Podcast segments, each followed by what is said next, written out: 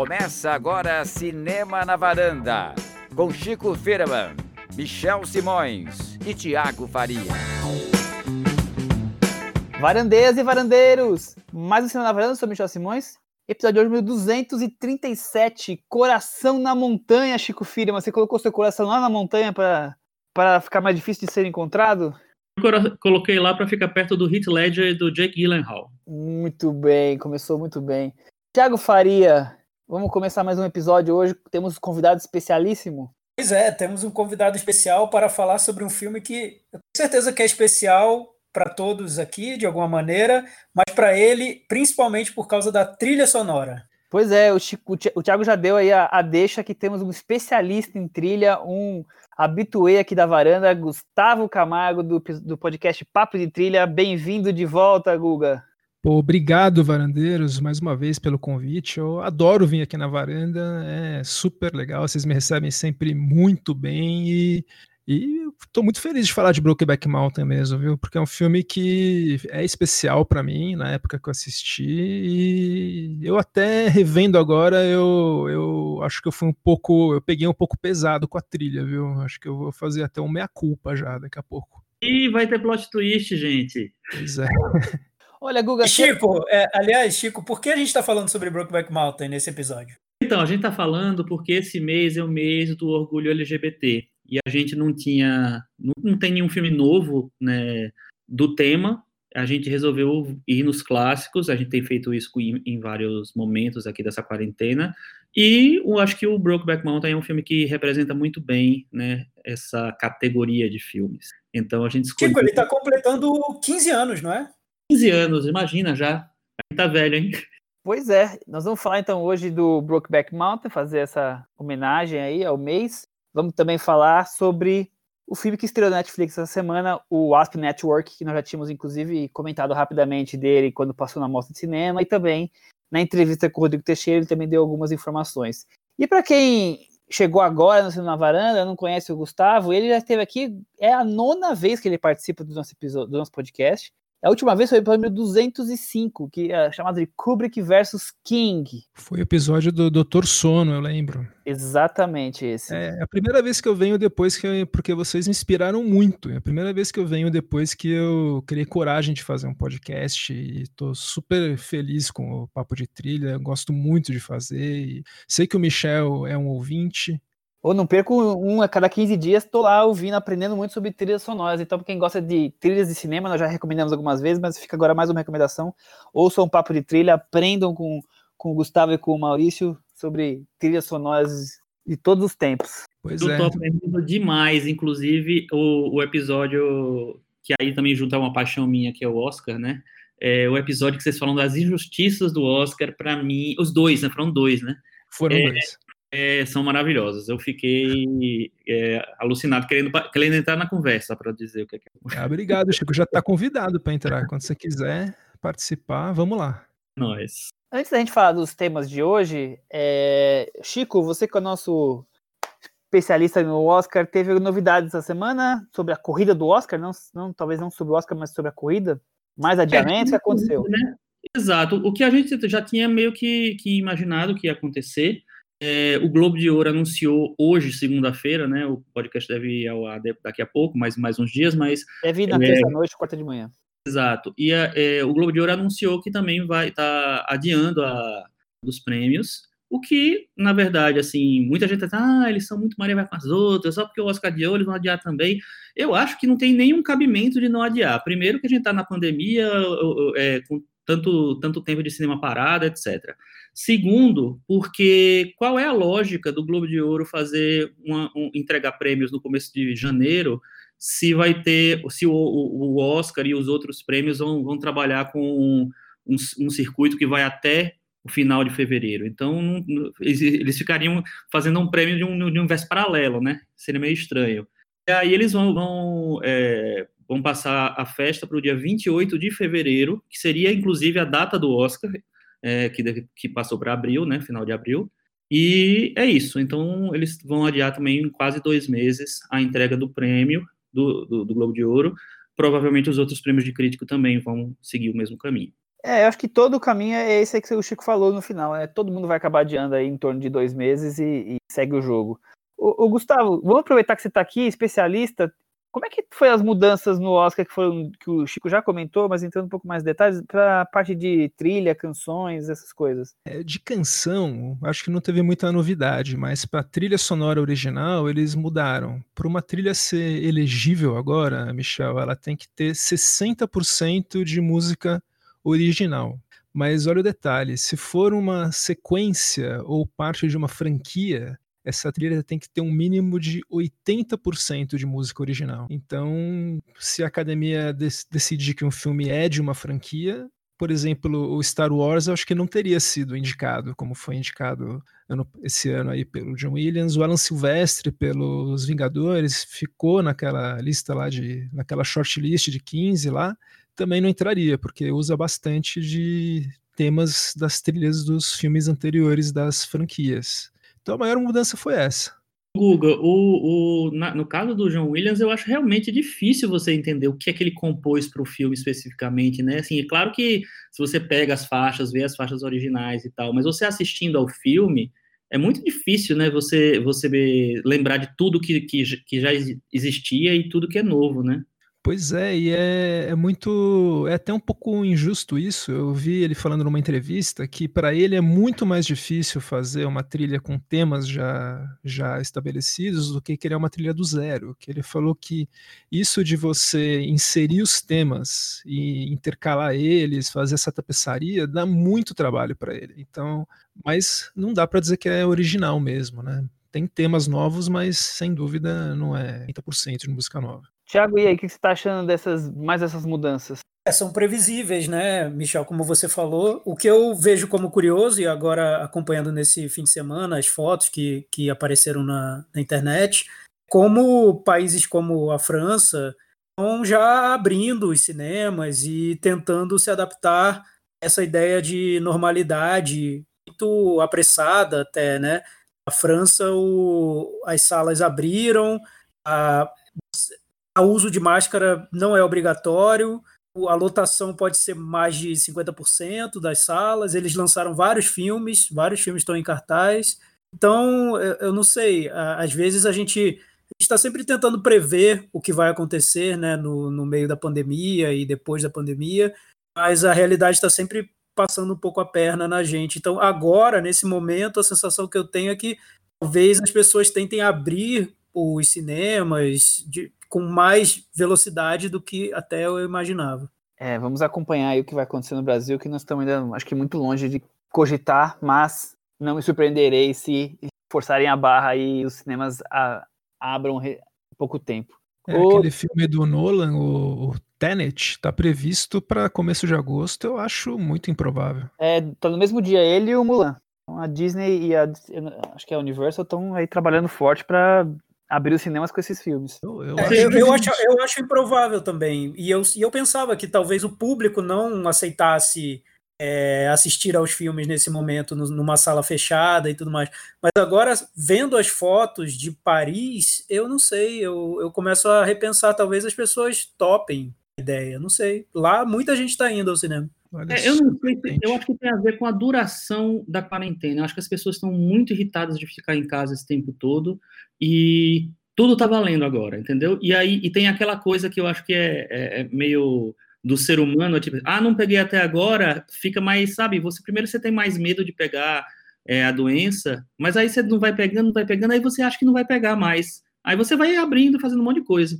Então, acho que tem a ver com isso, porque eu lembro que já faz um tempo, é, alguns cinemas, é, alguns, alguns países europeus que tinham é, sido um pouco menos, menos afetados pela, pelo COVID, pela COVID, é, começaram a abrir algumas salas, com, ainda com filmes antigos, existiam pessoas que estavam indo, mas depois eles fecharam, porque as pessoas não estavam indo mesmo, não estavam voltando. A China, quando ela, ela abriu as salas, começou a abrir as salas, ela teve que fechar porque as pessoas não estavam indo. Então, é, é, tinha esse medo maior. Eu acho que depois de um tempo, as pessoas meio que perderam. Vocês viram, né? As reportagens de on sobre ontem, né? As praias cheias no, no Rio de Janeiro. Pois é. Sim, Beto Carreiro, quer dizer, é, tem muita gente que acha que o mundo tá normal, né? Segue a, a, vida. Então não me surpreenderia se os cinemas não ficassem não lotados, mas que tivessem um público bem razoável se abrissem, tipo, hoje. Uma correção, Tenet é, do, é da Warner, não da Universal. Nisso, vocês viram como é o nome do protagonista de Tenet, né? É não. O filho do Denzel, do Denzel Washington. Não, não. Como é o, o nome do, do personagem? Não vi. Ele se chama protagonista. Ah, muito bom. Ah, olha muito que... bom. O Nolan genial. Já, já, tá, já tá aí mostrando que veio o Christopher Nolan. O, ah, o... Ela é, é fanboy. Ô, Thiago, é... hoje, segunda-feira, que nós estamos gravando, como a gente já comentou, morreu o Joel Schumacher, que é um cineasta que acho que de alguma forma marcou o nosso início de cinefilia, não? A marca, né? Porque é um diretor muito. É, ele era muito popular, então sempre tinha um grande lançamento dirigido pelo Joe Schumacher, né? Os filmes do Batman que ele dirigiu, Batman Eternamente, o Batman e Robin, ah, os filmes de ação, filme policial, de vampiro, né? O, o Garotos Perdidos. É, enfim, te, te, foi difícil ter vivido nos anos 80, 90 sem ter visto filmes do, do Joe Schumacher, né? Então, eu vi vários, acho que eu vi quase todos. E, e marca, né? Não sei o início da cinefilia, mas o, a, a, ida ao cinema, né? O, o, o, prazer de ir ao cinema. Quando você começa a ver muitos filmes no cinema, é, você acabava tropeçando nos filmes do Joe Schumacher. E você, Gustavo, gostava do, do cinema dele? Ah, então, é, de algumas eu gosto muito do Garotos Perdidos. É um dos filmes que eu vi na minha infância, gosto muito. É como o Thiago fala, eu tenho medo de rever assim esse aí. Não quero rever porque eu, na minha cabeça ele é um filme muito legal. Depois o, o Batman e Robin e o Batman Eternamente, eu acho até até assim interessante ver o que ele como ele conseguiu transformar o Batman numa escola de samba, que é difícil, um estúdio grande, como ele como esse filme conseguiu sair assim. Eu acho que é um filme até curioso de ser visto assim, de tão de tão diferente que ele é, assim. Ele, inclusive, acho que pode ser um filme da semana LGBT também, o Batman e Robin. É, tá, tá, tudo aqui na, no, na temática, né? E, Chico, e você? que você fala um pouco sobre o Joel Schumacher? É, o George Michael não, nunca foi um grande diretor, mas eu acho que tem filmes que são interessantes. Eu, eu gosto muito do Por um Fio, é um filme que eu, quando eu vi na época, é, me chamou a atenção, achei legal. Eu não lembro se foi esse o filme que revelou Colin Farrell, mas foi um dos, né, da, foi da primeira fase ali, do Colin Farrell. E eu gosto do Tempo de Matar, é, e gosto do Um Dia de Fúria. Eu não vi nenhum dos, não revi nenhum dos três, então pode ser que eu deteste, né, Na, nessa revisão. Mas eu acho que ele tem, tem uma capacidade, pelo menos, de, de dirigir algumas performances boas. Eu acho que no, o Colin Farrell está muito bem no Por um Fio. O Michael Douglas, né, filho do Trump, está muito bem no, no Dia de Fúria. E o Samuel Jackson tem uma performance muito, uma das melhores da, da carreira dele, eu acho, no Tempo de Matar. É, ele revelou o Matthew McConaughey também no Tempo de Matar, né? Exato, é verdade. É, eu, quando criança, era um dos diretores que eu acompanhava, mesmo não era, não posso dizer que eu era cinéfilo quando criança, mas eu acompanhava, ia no cinema, eu lia os livros do Grisham porque tinha os filmes do, do George Schumacher, mas depois eu fui crescendo, fui vendo os filmes mais novos dele, fui revendo os anteriores e, e eu nunca, eu percebi que não, não são bons filmes realmente e que pode ter uma coisa aqui ou ali, mas realmente é um cineasta de grandes trabalhos, que trabalhava com grandes elencos, mas que não resultava em bons filmes, não. E essa última fase dele dos anos 2000, então, é, é meio catastrófica, né? O Reféns é uma coisa...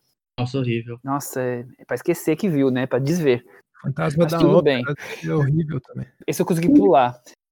Tem um filme dele que marcou muito a minha juventude, mas eu nunca também nunca revi, então eu não sei se hoje eu ia gostar dele, mas é assim, é de uma época que tinha de uma temática de filmes que eu gostava muito, que é o é, St. Elmo's Fire, que é como é mesmo a primeira noite para o para o resto das nossas vidas. Primeiro ano do resto das Isso, isso. isso é. E aí é, é que é um filme assim bem adolescente, bem sobre esses dramas da juventude e tal. Eu achei acho interessante quando vi, mas nunca revi. Chato, viu? Não revi não, chato. Vamos então começar com nossas pautas? Vamos. Vamos então começar com O Segredo de Brokeback Mountain, dirigido pelo Ang Lee, um taiwanês de 55 anos, ele estudou nos Estados Unidos. É, eu pesquisei um pouquinho sobre ele, achei interessante que ele foi assistente de direção de um filme universitário, podemos dizer de um primo distante dele. O filme chama Joe's Bad Study Barbershop, que é o Spike Lee. O Ang Lee e Spike Lee, eles são primos, né? É verdade. ele, depois que ele, ele ele estava terminando de estudar, ele ficou seis anos aí brigando para os roteiros dele serem em Hollywood aceitos, foram negados, então ele conseguiu na no Taiwan o primeiro o primeiro roteiro ser aprovado, e aí ele filmou em Taiwan os primeiros três filmes dele, foi que ele começou a carreira dele. Tiago, o que, que, você acha do cinema do Ang Lee? Eu sempre gostei, eu sempre acompanhei o, os filmes dele. Hoje, um pouco menos do que acompanhava. O cinema dele tomou um, caminho que é, é sim interessante, e você nota que ele defende os filmes com dignidade, porque ele quer trabalhar com, com criação de, de filmes de ação mais artificiais, de propósito, com efeitos visuais modernos e tudo mais. Então, é um caminho que ele está seguindo não me interessa tanto quanto o iníciozinho da carreira dele, que, que eu gosto muito. Essa fase do, do Brokeback Mountain, eu acho que é, que é bem interessante, porque o Brokeback Mountain ele fez, acho que logo depois do Hulk. Era uma época que ele estava. E antes ele fez ainda o Tigre e o Dragão. Então era uma época que ele estava experimentando muito, era, era, era imprevisível a trajetória dele. E, e, acho que em todo filme que ele pegava, ele, ele conseguia dar ali o, um pouco da marca dele, sem um pouco negociando com o tema que ele, que ele queria filmar, sem transformar os filmes em projetos 100% do Ang Lee, mas dando algo dele para os filmes. É, eu sempre, sempre gostei do, do trabalho dele. É, das comédias chinesas sobre costumes chineses para adaptar Jane Austen, filme de luta arte marcial chinesa, Wuxia, ocupação japonesa na Segunda Guerra Mundial, super-herói americano, soldados no Iraque, os cowboys no meio oeste, filme de fantasia. Ele faz um cinema bem eclético, hein, Chico? Mas eu acho que ele é um diretor que esse tipo de diretor, né? Que tem, tem um diretor que foca muito num tema, num tipo de filme específico, e tem esse diretor que gosta de se aventurar por vários temas, por várias é, com várias possibilidades de narrativa, de linguagem, de, de tudo, né? Eu acho que ele, ele foi assim, é, os três primeiros filmes dele, como você falou, né, que tem essa, essa pegada mais raiz, vamos dizer assim, no sentido de serem falados em, em taiwanês, de, de ter, terem atores orientais, né, nos, nos, como os protagonistas, assim. É, os dois primeiros, por exemplo, eles, eles têm essa, essa coisa do Taiwan, mas eles foram filmados nos Estados Unidos, né? o Arte de Viver, o, o Banquete de Casamento. É, aí eu, no Comer, Beber, Viver, que é um filme que eu gosto muito, ele já voltou para Taiwan e depois ele ficou de vez no, no Ocidente, assim. Eu acho que, que ele tem uma carreira muito, com, com muitos filmes bons, eu gosto de vários filmes dele, é, mas eu concordo com o Thiago nessa, nessa última parte da carreira dele, eu não sou tão fã, não. Desde o, As Aventuras de Pi, é, que é um filme que eu acho ok e tal, ele, eu acho que ele, o cinema dele começou a me desinteressar um pouco. É, até então eu, eu achava que alguns dos filmes dele terminavam nas, nas minhas listas de melhores do ano, mas faz um tempinho que isso não acontece. É, o Brokeback Mountain é o nono longa-metragem dele, tem, se eu não me engano, 14. Além dos, dos filmes que o Thiago e o Chico já comentaram, outros títulos famosos dele é o Razão e Sensibilidade, Desejo e Perigo, é, o Hulk, As Aventuras de Pi, Gustavo, e você? Qual é a sua opinião aí sobre o cinema do Ang Lee? Então, é parecida com a do Chico e do Thiago. Eu gosto dos primeiros filmes dele, acho bem legais. Eu gosto muito do Banquete de Casamento. E essa fase que ele começou no. Eu gosto muito de um que chama The Ice Storm, a Tempestade de Gelo, que eu acho muito, muito bom. O Hulk dele eu acho interessante, o Brokeback Mountain a gente vai falar agora, né? Mas eu já adianto que eu gosto muito. E o que ele fez na sequência, o Desejo e Perigo, eu acho que é um dos melhores dele. Então essa fase aí, anos 2000 dele, foi para mim, acho que talvez a melhor dele. E também concordo, os últimos filmes dele não me interessaram tanto. O, esse último com o Will Smith, você vê que ele tentou fazer algumas coisas legais, diferentes, tem uma sequência de ação sem cortes tal, mas não acabou não, não virando, não. O Projeto Gemini, né? Esse eu acabei não assistindo.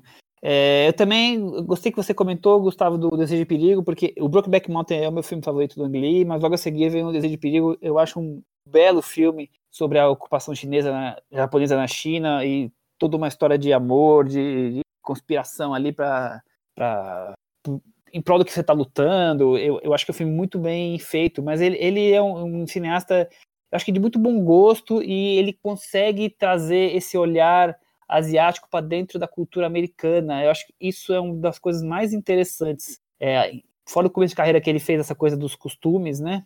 Depois ele começou a, a trazer esse olhar do Ang Lee, que é um taiwanês que, mas que cresceu nos Estados Unidos, estudou e vive nos Estados Unidos há muitos anos, então ele tem, ele não perdeu a sensibilidade que ele tinha de lá e, e mistura com razão.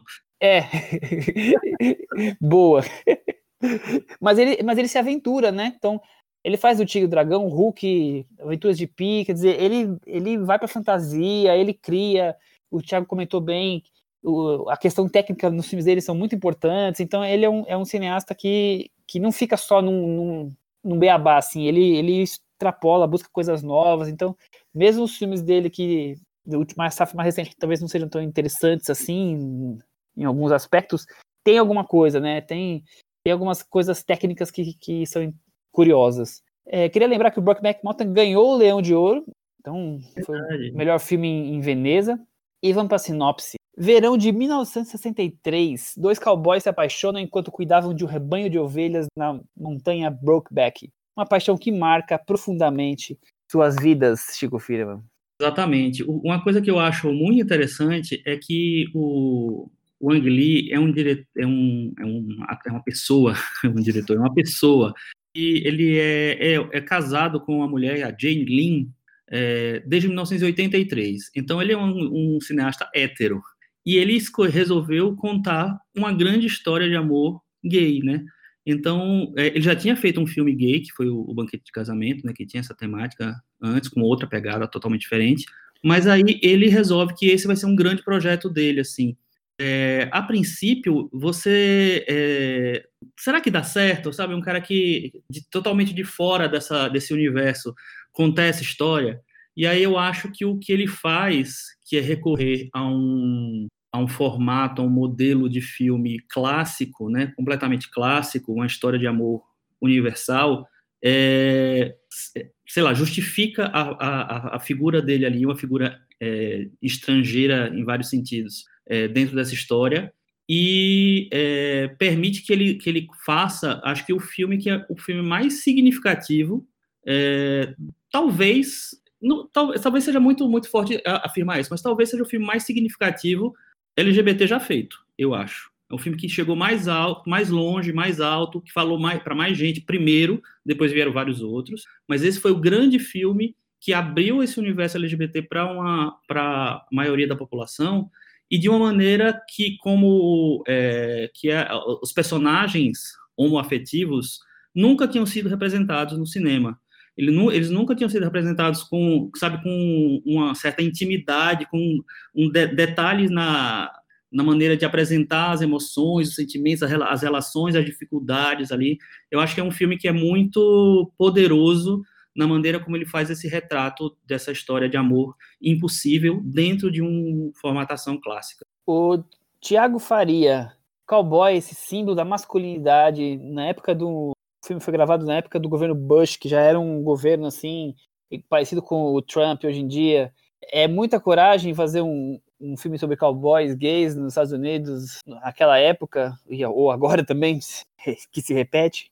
É, é corajoso, né? Mas eu acho que talvez é, esse estigma de ser o filme sobre cowboys gays também tenha pesado um pouco contra o Brokeback Mountain, na minha opinião.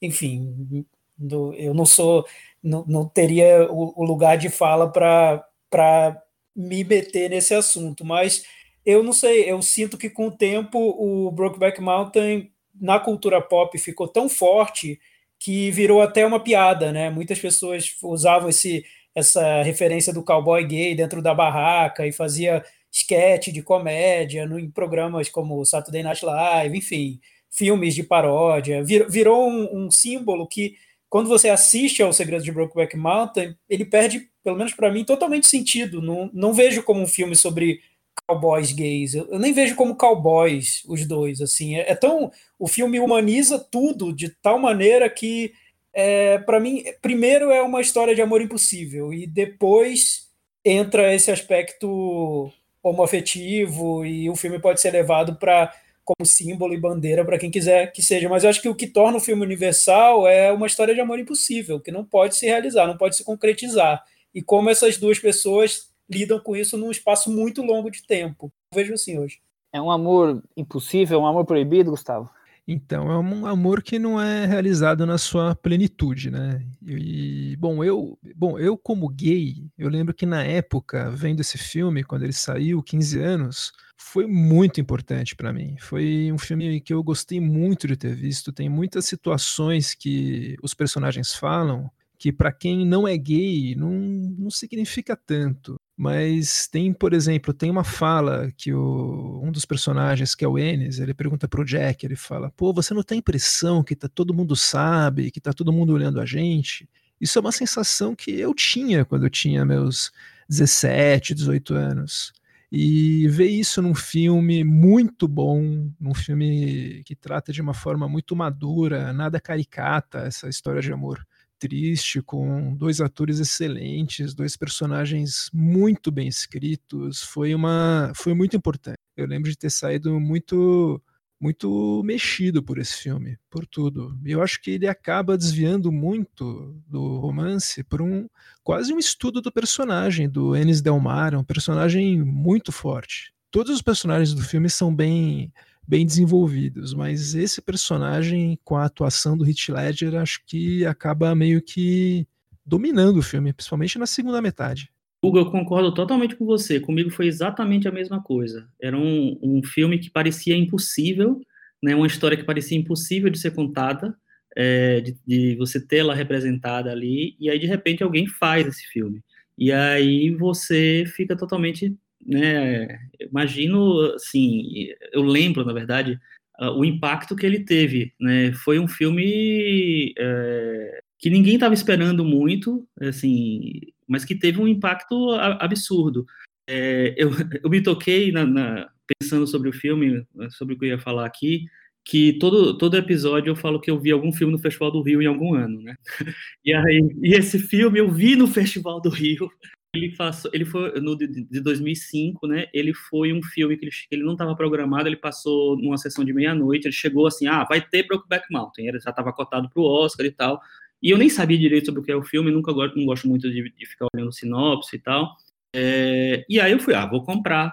Comprei lá a sessão meia-noite no Odeon. Sala cheíssima, né? Porque, enfim, era, é, além de ser um filme gay, né? Então atraiu muita gente atraiu também muita gente é, que estava acompanhando o buzz do filme e tal. É, foi uma sessão emocionante, assim, um filme que deixa você calado, eu achei, sabe? Muita gente ficou calada, muita gente emocionada com o filme. Eu acho que é um filme que ele tem uma, uma delicadeza que contrasta com, a, com aquele ambiente bruto, com aquele ambiente é, másculo, vamos dizer assim, é, que eles têm ali, que é aquele, aquele é, é Wyoming e Texas ali, né, entre o Wyoming e, e o Texas. Então é um, um, ambiente muito muito duro, muito rústico, é, e ele, ele trata com uma delicadeza que, que ele, ele não ignora aquele, a, a rusticidade do negócio, mas ele trata com tanta delicadeza aquela relação, aquele, a, a, o, o, os momentos possíveis entre aqueles dois personagens, que eu acho que foi que qualquer, é, qualquer pessoa homoafetiva ficaria tocado por aquilo.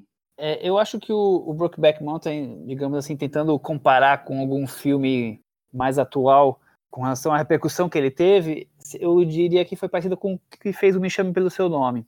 É, não vou ficar comparando os filmes, que não tem nada a ver, só pela repercussão, mas o que eu acho mais interessante é, é, é um pouco do que tudo que vocês falaram, é o quanto ele consegue primeiro trazer a questão da, da, do despertar da paixão e depois todo o sofrimento por esse amor impossível, por esse amor proibido e o quanto ele consegue humanizar aqueles dois personagens, né? Então, como nós estamos hoje, um filme de 15 anos, já passou na tarde, a gente está aí liberado dos spoilers. É um, um filme sobre pessoas tendo que viver à margem do que gostariam de, de fazer, né? Então, vivem casamentos, têm filhos, e são carregados por uma infelicidade, e aí o personagem, principalmente do Heath Ledger, consegue expressar isso, é mais desenvolvido, ou talvez pelo talento dele, é que chama muita atenção, mas o, o quanto isso é profundo, né? É o, eu, eu acho que ele trata a, so, a solidão de maneira muito forte, porque o estar só é diferente do se sentir só, né? Então esses personagens têm seus casamentos, seus filhos, suas vidas, mas eles se sentem tão sozinhos quando eles não estão juntos, e ele consegue fazer, o diretor com tanta humanidade trazer isso tudo para a história e você fica ali realmente tocado por aquela, aquele amor completamente impossível, imagina, nos anos 60, quer dizer, é, era, eu acho que era impraticável, né?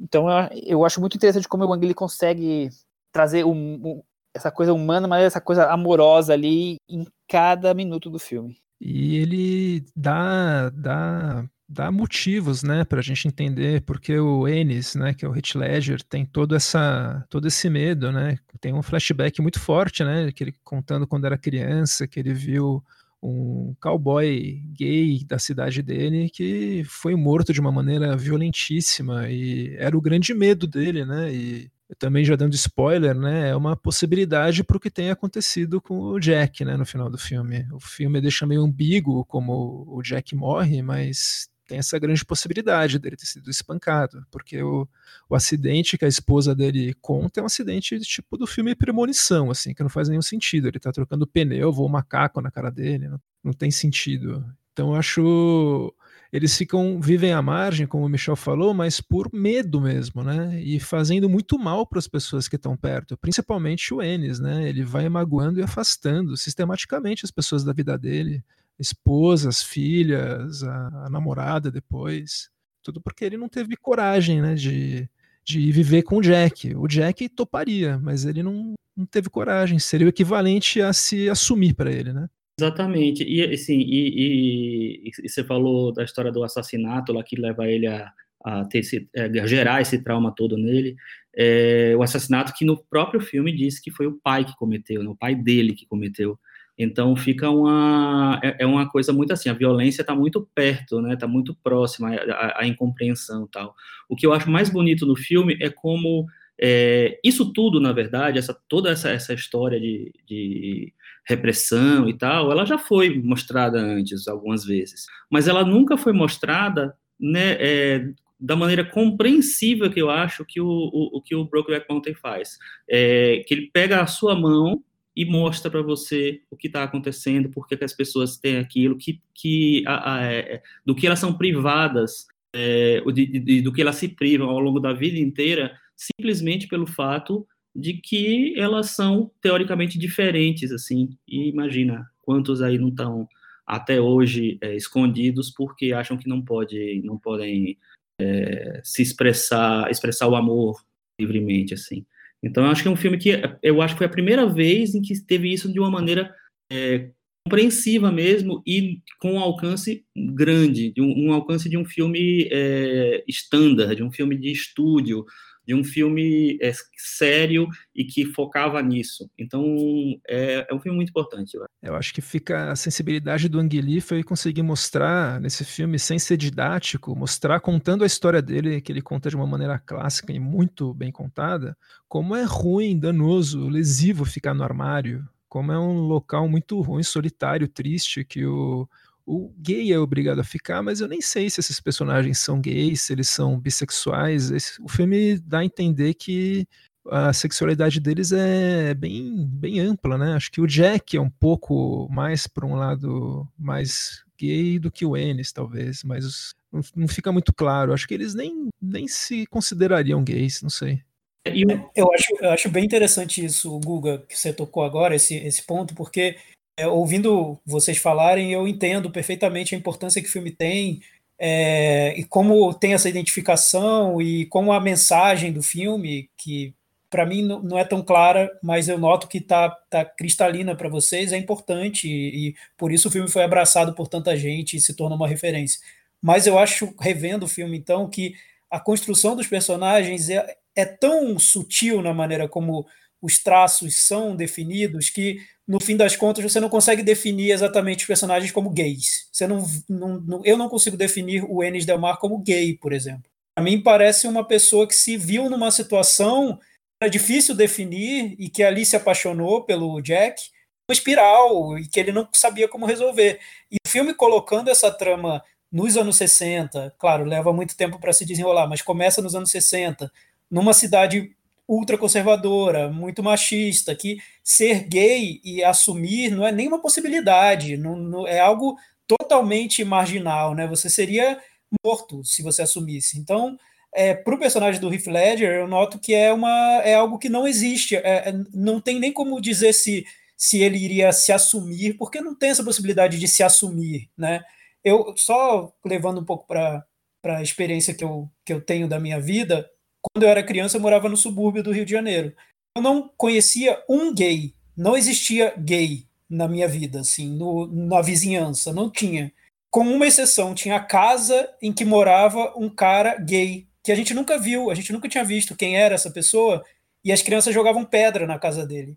Então, era isso. O gay morava dentro daquela casa e era a casa onde as crianças jogavam pedra. Isso eu estou falando há, sei lá, nos anos 80, no Rio de Janeiro, no subúrbio, mas, enfim, é, era isso. Não existia.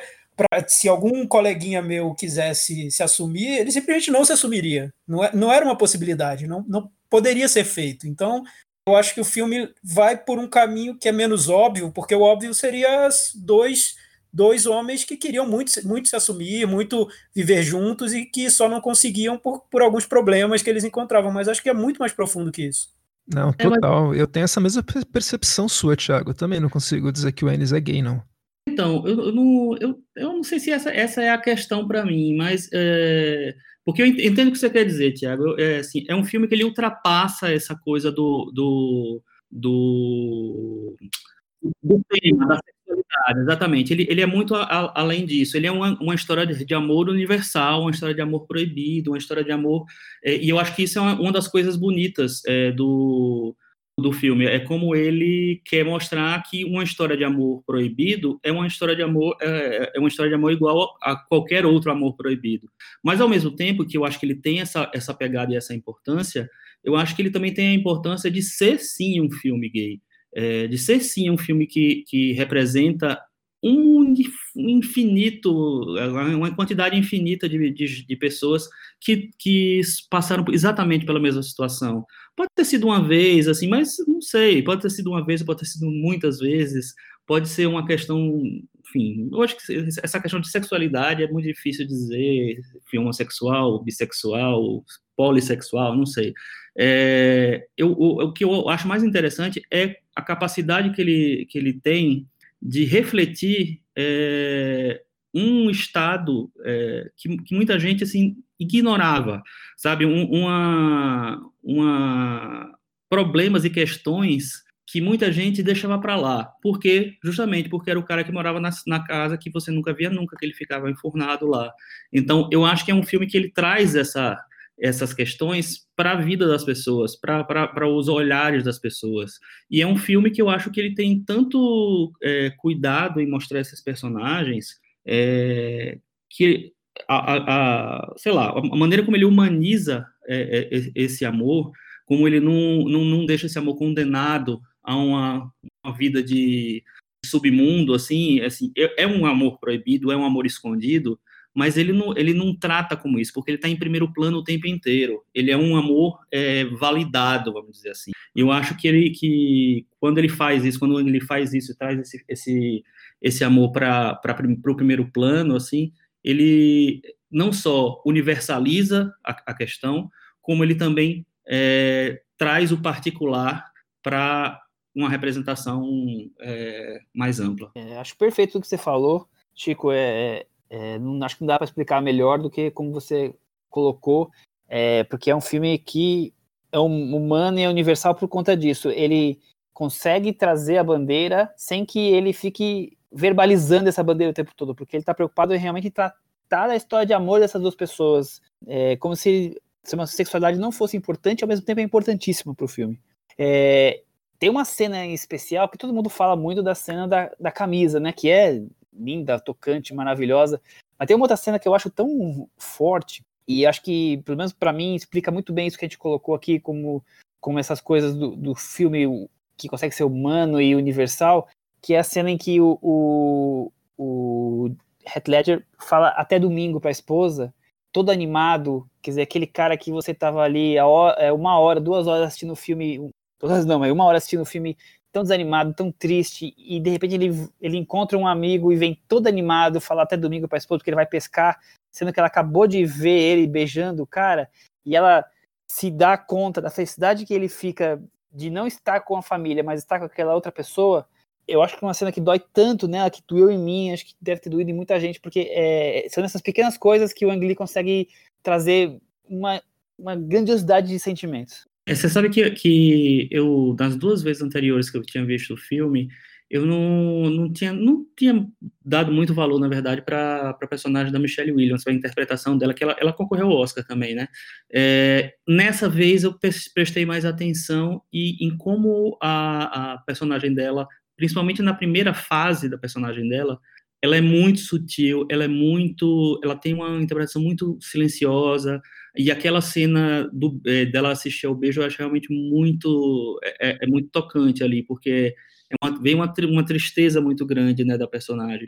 Engraçado que esses dias eu tava, esses dias não, hoje eu tava é, olhando um texto que eu escrevi sobre o filme, que na verdade eu escrevi esse, filme, esse texto lá em 2005, e aí em 2018, quando eu revi, eu republiquei ele.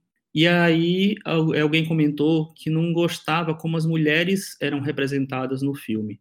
E aí, isso foi antes de eu rever agora a terceira vez. Aí eu disse assim, ah, vou ver, vamos ver como é que é. É, e eu achei que a, a, personagem da Michelle Williams ela é muito bem representada, eu acho. Ela é a mulher que, na verdade, ela obviamente não, não é feliz porque ela percebe que ela não é a pessoa que mais importante na, na vida do marido, ela e, e, percebe que o marido é gay e tal, não sei o quê, mas eu não acho que eu acho que eu, o Ang Lee não vira para isso, ele vira para a decepção de ela não ser a pessoa, ela sabe, o cara tá com outro, com outro, enfim, é, eu acho um, uma personagem que ela cresce. depois que, eles, né, que tem a separação do filme, a gente tá dando todos os spoilers, graças a Deus, 15, 15 anos, né? É, eu acho que a personagem dela fica um pouquinho mais caricata, mas não, eu não sei se ela se perde, não. A personagem da Anne Hathaway, eu já acho que ela é muito caricata. Eu acho que não é culpa da atriz, eu acho que é culpa da personagem mesmo. Eu acho que eles fazem uma personagem para a gente achar que ela não tá nem aí para nada, então é, sei lá, é riquinha, só quer saber de dinheiro e tal, e, e usa umas perucas loucas, que eu não entendo para que tá aquelas perucas, mas enfim. É, eu acho que ela sai um pouquinho, eu não consigo sentir a mesma questão, é, que eu, a mesma intensidade que eu sinto na relação da Michelle com o Heath Ledger. E o Heath Ledger e a Michelle eram casados na época, inclusive, né, ou namorados, não lembro direito. É, então, tem uma intimidade ali maior. É, mas não sei o que, vocês acham dessa questão da, das mulheres. Vocês acham que as mulheres for, foram é, desfavorecidas no tratamento é, dentro do filme? Olha, eu acho que as personagens ficam um pouco. Elas não, não têm muito espaço para se desenvolverem tanto, né? O, mas tem algumas cenas, por exemplo, aquela personagem que. A atriz que faz a mãe do Jack, umas uma cena é uma mulher maravilhosa, forte, que Incrível. dá um banho no, no pai, que é, um, que é um bostão lá, o pai do Jack. Ela, com o olhar, aquela atriz, com uma cena, eu acho que ela merecia ser indicada ao Oscar de coadjuvante mais do que, mais do que as outras. Eu acho que as outras, a Anne Hathaway e a Michelle Williams, acho que elas ficaram meio presas ao, ao roteiro mesmo, que é um roteiro muito, muito amarrado, né? focado nos personagens principais, né? Pois é, acho que elas ficam em segundo plano. Não, nem digo que elas são maltratadas, mas acho que elas definitivamente não são o, o foco, né? E, o Michel, você, você citou essa cena específica, eu vou falar que eu mais gosto. A cena que eu mais gosto é a cena da, da discussão no lago, né? É, uma, é a cena catarse, na verdade, então não é tão óbvio, não é, não é tão, tão original eu gostar mais dela mas eu acho que ela é uma cena que ela dá voz a tanta coisa presa, sabe, a tanta coisa presa, é, que, onde você percebe muito claramente, você já tinha percebido, mas assim, fica muito claramente, fica é, verbalizado o quanto o Enes não consegue verbalizar, justamente, ele não, quando, o quanto ele está preso, o quanto ele está é, completamente dado e, e, por, por toda, tudo aquilo que é, sei lá, por, por, todo o trauma que ele tem e, por, e por, pela vida que ele construiu a partir desse trauma. Então, assim, não é que é, ele, talvez ele se, se, ele tivesse uma cabeça mais aberta e, e seguido caminhos um pouco é, diferentes, talvez ele conseguisse faz, é, virar aquela chave final é, com a proposta do Jack e tal, não sei o que lá disse, lá de continuar aquilo, talvez de morar junto, assim. Mas, assim, é tão impossível para ele porque primeiro porque ele tem o, o, o trauma de tudo, de tudo que está em volta, segundo pelo que ele vai construindo uma vida em que ele vai foi se aprisionando cada vez mais numa coisa que não era o que ele queria, talvez, não sei, enfim. E aquela, a, a, a interpretação do Heath Ledger ali, eu acho tão, tão monumental, sabe? Eu acho que uma das grandes performances, na verdade, eu acho, eu acho que é uma das grandes performances que mais me emocionaram na história, assim, talvez. É, eu acho que ele traduz muito ali, porque, enfim, eu acho que todo gay sabe o que é aquilo, sabe? Por mais que você tenha tido mais possibilidades de, sei lá, exercer a sua, os seus amores, eu acho que todo gay sabe o que é aquilo. Isso me tocou muito. É, é, a interpretação dele no final é maravilhosa, né? Acho que é aquela ele olhando para a camisa, né, no final, que é um uhum. recurso de melodrama maravilhoso, né, que o Ang ele usa é, acho que é o que ele passa com aquele olhar é de poucos atores mesmo que eu já vi na vida, viu? Eu acho ele impressionante em vários papéis, esse é um deles. Deixa eu colocar outra pessoa na conversa que chegou aqui na sala agora. Lume, o que, você tem a dizer sobre Brokeback Mountain? Nossa, fui pega aqui de surpresa. Tenho, tenho muitas coisas a dizer sobre Brokeback Mountain, mas como cheguei por último, acho que talvez muito já tenha se dito. Mas é, foi uma revisão, né? E eu, eu lembrava de, de, de algumas coisas e lembrava muito da, da, da cena da, da, da, cena da volta do da volta não, né, da ida do, do personagem do Heath Ledger para casa dos, dos pais do, do Jack Twist. E aquela cena eu lembro de ter marcado muito dele, dele reencontrar roupa com as manchas tal. E lembro de lembro de uma coisa que me marcou muito na época, lendo matérias da época mesmo, é, que o, o, significado dos nomes, os nomes de cada um dos personagens. Que o, o Enes Del Mar é uma coisa assim, tipo, é uma. Se você for traduzir, né? É uma, é uma ilha do mar, enfim. É um cara que é isolado, uma coisa que está assim, distante, um pouco difícil de você se aproximar e tal. E eu estava lendo que o Jack Twist Fora essa coisa do, do twist que a gente sabe, né, da virada tal, que twist é um termo que eles usam na hora de, de ficar em cima do. na hora do rodeio, na hora de ficar em cima do, dos bois, que o, o, o, twist é essa força que você tem que fazer para você se manter de pé, a força que você tem que fazer com as pernas, o, o, o twist das pernas que você tem que fazer para permanecer por cima. Então é essa coisa da persistência, da resiliência, da coisa de tentar é, é, seguir e persistir, né? Então, é, eu já lá no, no romance que, que baseou o livro já tinha muito significado. E eu lembro que eu, eu li alguma reportagem na época e isso foi uma coisa que me marcou bastante. Isso que você falou, Cris, dele ser do Jack ser um meio um domador de rodeio, na primeira cena que eles transam no filme, ele meio que doma o Ennis mesmo. Tem meio que tem que. É como se ele estivesse domando um cavalo bravo. Inclusive, eu acho muito importante essa, essa, essa cena do filme, porque ela talvez até pareça meio diferente do, em relação ao tom do filme, que o tom, o tom do filme sempre é mais, é, sei lá, delicado, mais respeitoso, mais e ela é uma cena selvagem, uma cena completamente sexual, né, literalmente sexual, é, mas eu acho que é legal porque, assim, mostra um. Se, olha, se você está incomodado com alguma coisa, aqui você vai ficar incomodado mesmo. Então, se você continuar daqui, é, a partir dela, aí você vai, vai já você vai entender o negócio, entendeu? Eu acho que é uma, uma cena que assim não, não podemos deixar de falar desse assunto também, de sexo. E foi uma cena marcantíssima, né? Isso aí, vamos, vamos finalizar. Ou tem mais alguma, alguma coisa para completar, Thiago?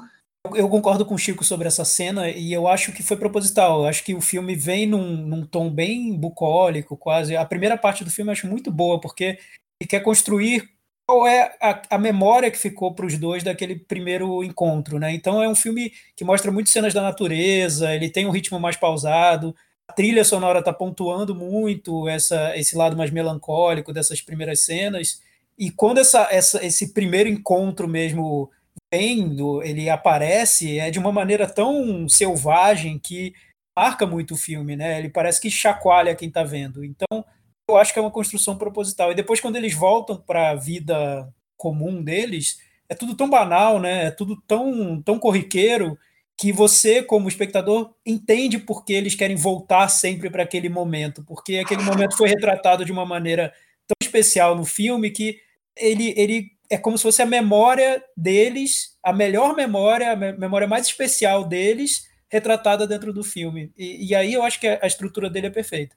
E se você fizer o link entre as cenas de sexo deles e depois as cenas de sexo com as esposas, o que tem, o que é a diferença, né, da desejo, da, da felicidade, do prazer de estar ali junto, não só sexual, mas o prazer de estar com a pessoa ali, né? O quanto o filme consegue identificar isso, né? Eu gosto muito da construção do personagem do Jake Gyllenhaal também. Eu, eu acho que o Heath Ledger tá bem melhor que ele no filme, mas o personagem dele é muito bom também, porque é o cara que ele já percebeu, ele já tem uma noção maior do, do que ele seria, da identidade dele. Então, ele, ele consegue ver possibilidades, ele tá ali sempre mostrando para o personagem do Heath Ledger que, que existe um caminho, que dá para eles ficarem juntos e tudo mais, mas, mas ninguém mais ali naquele, naquele mundo onde ele vive pensa mais ou menos como ele. Então ele fica sozinho ali tentando se encontrar. Tem uma cena dele no bar que ele chega e tenta dar em cima de um cara que você percebe que não vai dar certo, que é só ele, que é muito difícil esse essa a maneira como ele que ele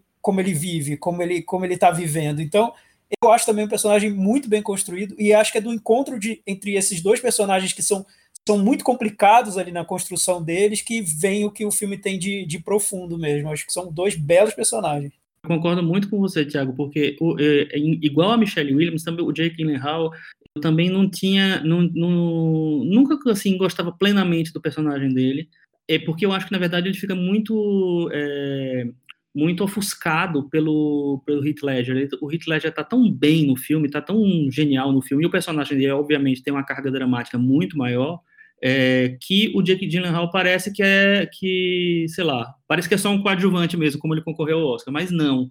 Ele, tá, ele é realmente muito bem construído e ele apresenta um outro universo todo para essa, essa discussão, para essa, essa questão, essa temática. É, eu acho incrível. E um, uma outra coisa que eu queria falar é sobre a história lá da, da cena que a Cris falou lá da casa.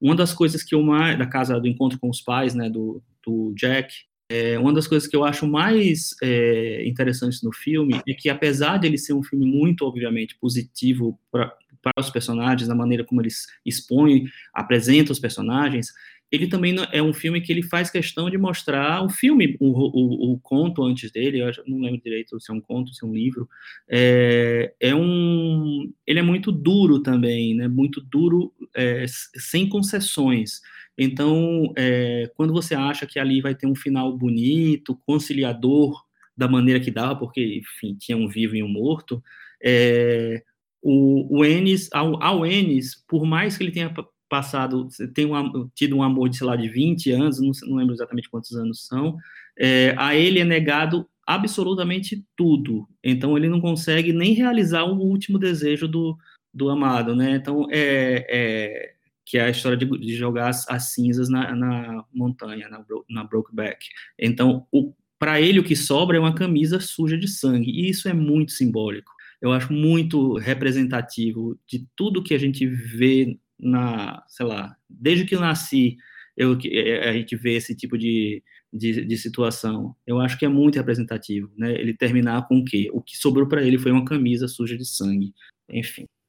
Acho bem cruel o, o, como o filme desenvolve a trama, né? Porque se fosse uma história de amor impossível em que os dois se encontraram num determinado momento e depois nunca mais se viram, a gente já viu muitas vezes essa história, né? Mas nesse caso, eles têm muitas possibilidades de resolver aquele, aquela história, né? Eles ficam se encontrando vários e vários anos, são 20 anos se encontrando, e não dá certo, e não conseguem, e não tem como. É, é isso eu acho que dá, dá uma angústia no, no em quem está vendo, porque parece que realmente não tem como dar certo, né? Por mais que aquele encontro já tenha virado uma história de amor mais longa que é de muitas pessoas, mas não vai acontecer dentro da sociedade como a gente conhece. Então, isso é muito cruel, né? É, para a gente encerrar, posso só puxar um assunto, porque eu acho que o, o Gustavo tem que falar um, um, um, negócio aí. O filme. E lá vem, eu sei o que, que é. Olha, eu também sei o que, que é. o, filme, o filme teve várias indicações ao Oscar, infelizmente, e todo mundo achava que ele ia ganhar o Oscar. Infelizmente, ele perdeu para o pior filme do universo, Crash Mas Nossa, enfim, foi absurdo isso. é exatamente o que, o que queremos falar nesse momento, né? O, é, é curioso até que o, o Heath Ledger ele também perdeu pro, pro Philip Seymour Hoffman fazendo Capote, que era um personagem gay também, mas muito mais caricato e, e maneirista. É, acho que teve uma injustiça grande ali. Mas ele ganhou o Oscar de melhor. Ele ganhou direção e ganhou também o Oscar de melhor música, trilha sonora. Tem alguém nessa, nessa rodada aqui, nessa, nessa roda aqui, que não gostou muito desse resultado. Pelo menos foi o que eles falaram aí. Pois é, Chico. Bom, ele ganhou também o Oscar de roteiro. Ele ganhou roteiro, direção, mas não ganhou o melhor filme, né? Foi, foi ridículo isso. Então, a trilha é do Gustavo Santaolalla, né? Que é o compositor argentino que é um, é um é um violonista, é um violonista. Então toda a trilha dele é violão. Então acho que a grande escolha aí do Ang foi escolher ele para tocar essas essas modas de violão que ele toca mesmo no começo do filme e eu acho que ajuda muito mesmo no filme. Mas para ganhar o Oscar de trilha sonora, eu acho que precisava ter uma estrutura, ter um começo, um meio-fim, ela ir desenvolvendo. Eu acho que esse filme nem caberia uma trilha muito grande. Eu acho que é uma trilha desse tamanho mesmo, foi super adequada. Ele acabou ganhando por causa daquela, daquela música que toca duas vezes, no final e no meio do filme, quando a gente percebe que não vai dar certo mesmo. Achei que era mais, sabia? Só toca duas vezes, eu também achei que era mais. Mas olha, eu revendo o filme, eu acho que eu peguei um pouco pesado, sim, no, no episódio. Mas, assim, em relação ao Gustavo Santaolalla, no ano seguinte, ele ganhou o Oscar de novo pela trilha de Babel. E essa, sim, essa eu não vou me conformar nunca. Essa não, não foi justa. Realmente aí não dá, né? Mas, Gustavo, só, só uma, uma curiosidade minha sobre, sobre trilha. Eu também adorei esse episódio do, do Papo de Trilha sobre os Injustiçados. E aí eu fiquei me perguntando sobre essa trilha do Brokeback Mountain, porque eu acho que no filme é adequado, porque são, são trechos de uma. Ele trata tudo de um jeito quase minimalista dentro do filme. Ele não quer deixar a música aparecer muito, e enfim, é, foi uma opção dele. Eu fiquei me perguntando: quem curte trilha sonora, gosta, acompanha não, não tem, não, não obriga talvez ou cobre, cobre talvez essa trilha completa que caiba num CD e que você ouça do início ao fim e que ela se resolva por si só. Será que tem um pouco disso? Então, sabe, sabe que eu acho que tem uma coisa assim, o filme que precisa de pouca trilha, eu acho legal que ele tenha pouca trilha mesmo. O, esse exemplo aí do Brokeback é clássico, ele pediu uma trilha desse tamanho mesmo, mas aquela trilha que a gente gosta de ouvir no CD, que a gente vai ouvir depois, costuma ser para essas trilhas grandes mesmo. As trilhas que acabam ganhando Oscar nem, nem são, não tem muito a ver em relação, acho que ao tamanho da trilha ela acaba tendo um som que as pessoas lembram. Então, o Coringa agora tinha um som diferente, acabou ganhando. O, essa trilha do Brokeback acabou ganhando porque tinha uma, uma canção de violão que ficou, ficou conhecida, tocou no trailer do filme. Mas com certeza, Thiago, foi de trilha gosta de ouvir trilha grande. Mas. Hum, tá explicado então, né? Mas o fã, de, o fã de trilha também é um fã de cinema, que gosta de trilhas Sim. colocadas, vai. Nossa, eu achei que você não pegou pega pesado, não. Eu achei a, a trilha tava insuportável para mim revendo o filme. Foi uma das únicas coisas que eu não gostei na revisão. ela, ela toca só duas vezes, também tive a sensação que ela tocou mais vezes. Mas totalmente tem isso, né? Ela é marcante. Você ouve aquele acorde e você já lembra do Brokeback Mountain. Não tem como. É, o tema do Brokeback Mountain. E ó, o Gustavo acabou de lançar a trilha do jogo The Last of Us Parte 2. E é igual a trilha do Brokeback é. Mountain, é igual a trilha de Babel. É igual. Criou uma história e vai só adaptando, é isso. É isso. Ô, Michel, é, só para dizer, a gente escolheu o Brokeback Mountain também porque ele também está disponível para assistir. Então o filme está na Telecine Play, quem quiser assistir, é, e tem que assinar o Telecine Play, né? enfim. Mas ele está lá disponível. É, e eu fiz uma listinha rápida de alguns filmes LGBT que estão disponíveis em, em streaming para quem quiser assistir. É, vou falar só alguns, tá? É, na Netflix tem o Moonlight, que ganhou o Oscar e tudo, tem o Carol e tem o Mãe uma Só, que o Thiago adora. É, no, na Amazon Prime tem um filme cubano muito interessante chamado Os Últimos Dias em Havana. É uma história meio clássica até, mas assim, é bem legal, bem legal. E o, o Amor é Estranho, Alfred Molina e o John Lithgow. É muito bonitinho o filme, muito bonito. No Telecine Play tem vários. O Telecine Play é o, uh, o streaming mais é, friendly que tem. Lá tem vários filmes do Almodóvar, entre eles A Lei do Desejo, que é um dos meus favoritos, e que é um filme que tem a temática gay é, muito mais forte do que vários outros. Tem também Orlando, a Mulher Imortal, que, que da Sally Potter, que tem uma pegada trans, na verdade, né, clássica e baseada em Virginia Woolf e tal. Tem um Estranho no Lago, que é um filme super radical, que nem imaginava que estava em streaming, mas ele está lá no Telecine Play também. Azul é a cor mais quente, também está lá. É, tem um, filmes mais recentes, chamado o, o Confeiteiro, um filme israelense, que é bonito, uma história bonita. As Herdeiras, um filme paraguaio. E também tem o Dor e Glória, do Pedro, Almodóvar também. Então tem vários aqui. Então anotem, depois volta o podcast, fica anotando aí tudo. Pela lista. Então agora vamos encerrando o papo sobre Buckback Mountain e partir para o momento Belas Artes à la carte, nosso parceiro aqui de todas as semanas, serviço de streaming focado em cinema alternativo, cardápio de filmes clássicos, cults, lançamentos mais recentes, assinatura R$ 9,90 e toda semana a gente está aqui destacando um dos filmes do cardápio que o Belas Artes à la carte oferece. Então a gente já falou de filmes como A Aventura, O Hotel às Margens do Rio, O Anjo Terminador. Essa semana, Chico Firman, o filme recomendado da semana e por que assisti-lo?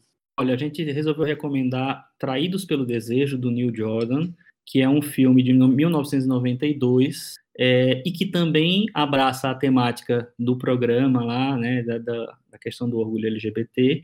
Tem, vamos tentar não dar spoilers, muito spoilers, mas é, como é um filme de 92, talvez escape alguma coisa. É, e é isso. Tiago, você review, você gosta, recomenda para os nossos ouvintes? Vi. Eu, eu vi esse filme no cinema na época, numa época que eu queria acompanhar tudo que estava concorrendo ao Oscar. Eu era super super cinéfilo, assim, de, de acompanhar mesmo nas estreias, nas, quando chegava em cartaz, sexta-feira eu já estava vendo o filme. Então, Traz pelo Desejo era um filme que eu estava aguardando muito na época, era muito comentado, principalmente as reviravoltas do filme, né? E uma grande reviravolta que, que ficou bem marcante no, no período. Ele foi indicado ao Oscar de, de melhor filme, ele perdeu para Os Imperdoáveis, do, do Clint Eastwood. E, revendo o filme, eu continuo gostando dele, porque, mesmo depois de saber todas as reviravoltas, eu acho que há uma das graças do filme é você ser levado por uma trama que, que vai descortinar vários aspectos ali dos personagens e das situações. O que eu acho legal, agora revendo, é que é um filme que o plot twist não existe simplesmente pelo plot twist, não é só para puxar o tapete do espectador e fim, acabou. É um, os plot twists ele tem, eles têm o sentido de puxar questões para o espectador. Então, eles, jo eles jogam o espectador em problemas ali que, que às vezes mexem até com, com a, as expectativas de quem está vendo, com preconceitos, com a maneira como eles, eles encaram aqueles personagens. Então, é, eu acho interessante como o Neil Jordan ele trabalha a reviravolta nesse filme. E isso, para mim, faz com que ele se torne muito interessante. Eu gostei muito de ter revisto. Dá um pitaco também, Gustavo? Ah, eu quero. Eu revi também há pouco tempo, porque a gente fez um episódio só com trilhas de compositoras. E esse foi um dos filmes que eu revi. A trilha é da Anne Dudley, que é uma, é uma compositora muito boa, que atualmente está trabalhando com o Paul Verhoeven, faz as trilhas do Verhoeven. E gosto, gosto muito do filme. Isso que o Thiago falou, eu acho que as reviravoltas têm sentido e é uma trama, para quem está vendo pela primeira vez, ela é bem imprevisível. Você não sabe pra, nunca para onde o filme está indo. E é um roteiro muito, muito bem amarrado, de thriller mesmo. Ele consegue dar o tempo todo uma tensão para o filme. Sempre tem alguma coisa para deixar você ligado. É uma hora e cinquenta de filme que passam, passam voando. Você está sempre interessado no filme. Eu gosto muito. Acho curioso como ele consegue tratar os dois temas quase a mesma proporção, né? Tanto a questão como o Chico levantou aí do tema principal do episódio de hoje, mas também a coisa do thriller, né, da, da coisa do IRA, que é aquele, aquele movimento é, contra o governo britânico ali no, na Irlanda. Então ele consegue fazer a, a, questão do thriller e também discutir outros temas com seus plot twists, as suas reviravoltas todas e, e, e talvez o filme para frente que traz os temas de uma maneira que a gente não estava habituado a ver. Então o Jordan consegue é, dosar muito bem essas duas coisas do filme sem que um dos dois seja mais importante do que o outro. As duas coisas estão ali numa mesma medida. Então eu acho isso bem legal no Traz pelo Desejo. Eu não conheci, eu ouvi falar muito do filme, mas eu não tinha visto. Na época eu escapou, não assisti. Eu gostei de assistir por episódio. Tinha que você ver com spoiler, né, Michel? É, isso não precisava falar, mas o Chico me deu spoiler essa semana, então. Poxa, mas eu guardei durante quase não, 30 anos. não fui tão. Eu lembro, eu lembro que na época do, do lançamento, as revistas vinham até com, com aviso, assim, não leia essa matéria, porque você pode, pode estragar a sua sessão, enfim, era, era algo que era levado muito em conta na época, o spoiler, né? E numa época que não se discutia tanto spoiler assim, mas esse filme era é, não entre no cinema sabendo algo sobre a trama. Para mim foi legal, porque quando eu vi pela primeira vez eu não sabia absolutamente nada sobre a trama e eu fui enganado totalmente pelo filme do início ao fim. Eu queria um patinho. Cris, a gente conseguiu não contar para quem nunca viu o filme? Acho, ficar interessado? Acho que conseguiu, acho que conseguiu. Acho que fomos bem sucedidos. E é uma trama, assim, bem. É, é isso que vocês falaram, né? Ele fala um pouco do, do Ira e, e vai tentar traçar uma trama mais sensível num pano de fundo, né? É bem New Jordan mesmo. É, o, o, o que eu ia falar também, eu terminei só falando uma, quase uma, uma introdução né, do filme. É, é um filme que eu gosto muito, que eu cada vez que eu vejo esse filme, ele me revela alguma, alguma coisa que eu. algum detalhe que eu não tinha percebido ou que não tinha dado tanta importância por causa das outras coisas que eu acho que o filme oferece. Eu acho que, primeiro, eu acho que é um filme que me, me interessa muito é, por ser um thriller e por ser um thriller que termina tocando, é, indo para outros caminhos, né? Você tratar de, de, das temáticas que ele trata dentro de um modelo de thriller é, é raro, porque essa, aquela, essa temática específica, né, essa variação dessa coisa LGBT específica, é, ela não era tratada no cinema de uma maneira geral. É, era uma coisa totalmente, sei lá, não, não comentada, não falada, não não analisada, sei lá. E aí ele, o, o Jordan vem num filme que, na verdade, primeiro, era uma produção menor, assim, não tem um elenco estelar, não tem... É, acho que o alcance terminou, terminou sendo meio surpresa, porque o filme terminou indicado a seis Oscars, ganhou o Oscar de roteiro original, é, foi indicado a filme, a direção, enfim. É, alguma, uma certa indicação ao Oscar me deu um spoiler, que, que é o spoiler da grande reviravolta, que foi que eu, que eu revelei para o Michel. É, mas acho que é um filme que assim que ele chegou tão, ele, ele teve um, um sei lá, uma divulgação tão grande assim por conta da, da, da temática. Ele chegou num, num, lugar tão alto assim é, que essa questão virou uma questão que começou a ser comentada, não sei se foi a partir desse filme, mas assim, junto com esse filme. Então, e, e agora, nessa, revendo agora, tem uma cena que eu acho muito legal, que é uma cena que eu, eu, eu prestava pouca atenção, que é a cena pós-revelação, que é a cena onde o personagem principal volta no clube, onde é um, que é cenário de, vários, de várias cenas do filme. É, e, ele, esse, e esse clube está tro, totalmente transformado porque ele não precisa mais, mais guardar nenhum segredo, porque o segredo já foi revelado. E, e para mim, me deu a impressão que, é, que ele quis dizer o seguinte, assim, que a, a, o, o encanto, o encanto do personagem principal pelo, pelo segundo personagem principal era tão grande que ele é, é, quase como se ele apagasse tudo que tivesse em volta e focasse só naquilo. Então, é, um, é um fascínio tão grande que deixava que o, o, o filme acontecesse num, sei lá, num mundo paralelo, num mundo meio, meio idealizado ali. E aí, depois que existe a, grande revelação, o mundo já fica um pouco mais pé no chão, mais factual, fica o que é mesmo. Então é um filme que eu acho que tem muitas camadas, tem muitas, é, é, muitas discussões ali possíveis, e é, é, um filme que eu acho que é de grandes atuações. Eu gosto muito do Stephen Ray no filme, gosto muito do, da Miranda Richardson no filme, e eu acho muito triste que o Forrest Whitaker, que para mim tem um papel incrível, interpretação incrível, não tenha sido lembrado na época é, das premiações, porque eu acho que ele merecia um, um Oscar de coadjuvante ali. Eu acho que ele está muito bem também, Chico. Eu gosto muito da atuação dele. Eu acho muito bom como o filme coloca a gente na pele de um personagem que está realmente descobrindo a, não só a, a própria identidade, mas para onde é, as relações dele com as pessoas podem levá-lo, né? Então, a gente também está às cegas junto com um personagem que, que que está se descobrindo também. Então, isso acho que a estrutura do filme é totalmente justificada. E, e a, a, questão da, da, indicação ao Oscar é, foi muito surpreendente, porque o filme ele não tinha nenhuma, nenhuma bagagem muito grande de é, para chegar ao Oscar, né? bagagem, estou falando assim, de prêmios anteriores, ele tinha uma indicação para Globo de Ouro de filme dramático, não foi a única dele. Foi coisa da Miramax, né? Era o Harvey Weinstein. Ah, olha, Harvey Weinstein. Mas aí o Harvey Weinstein conseguiu. É, tá vendo que o Harvey Weinstein tem pelo menos um, um, um, fez alguma coisa boa na vida, fez esse filme.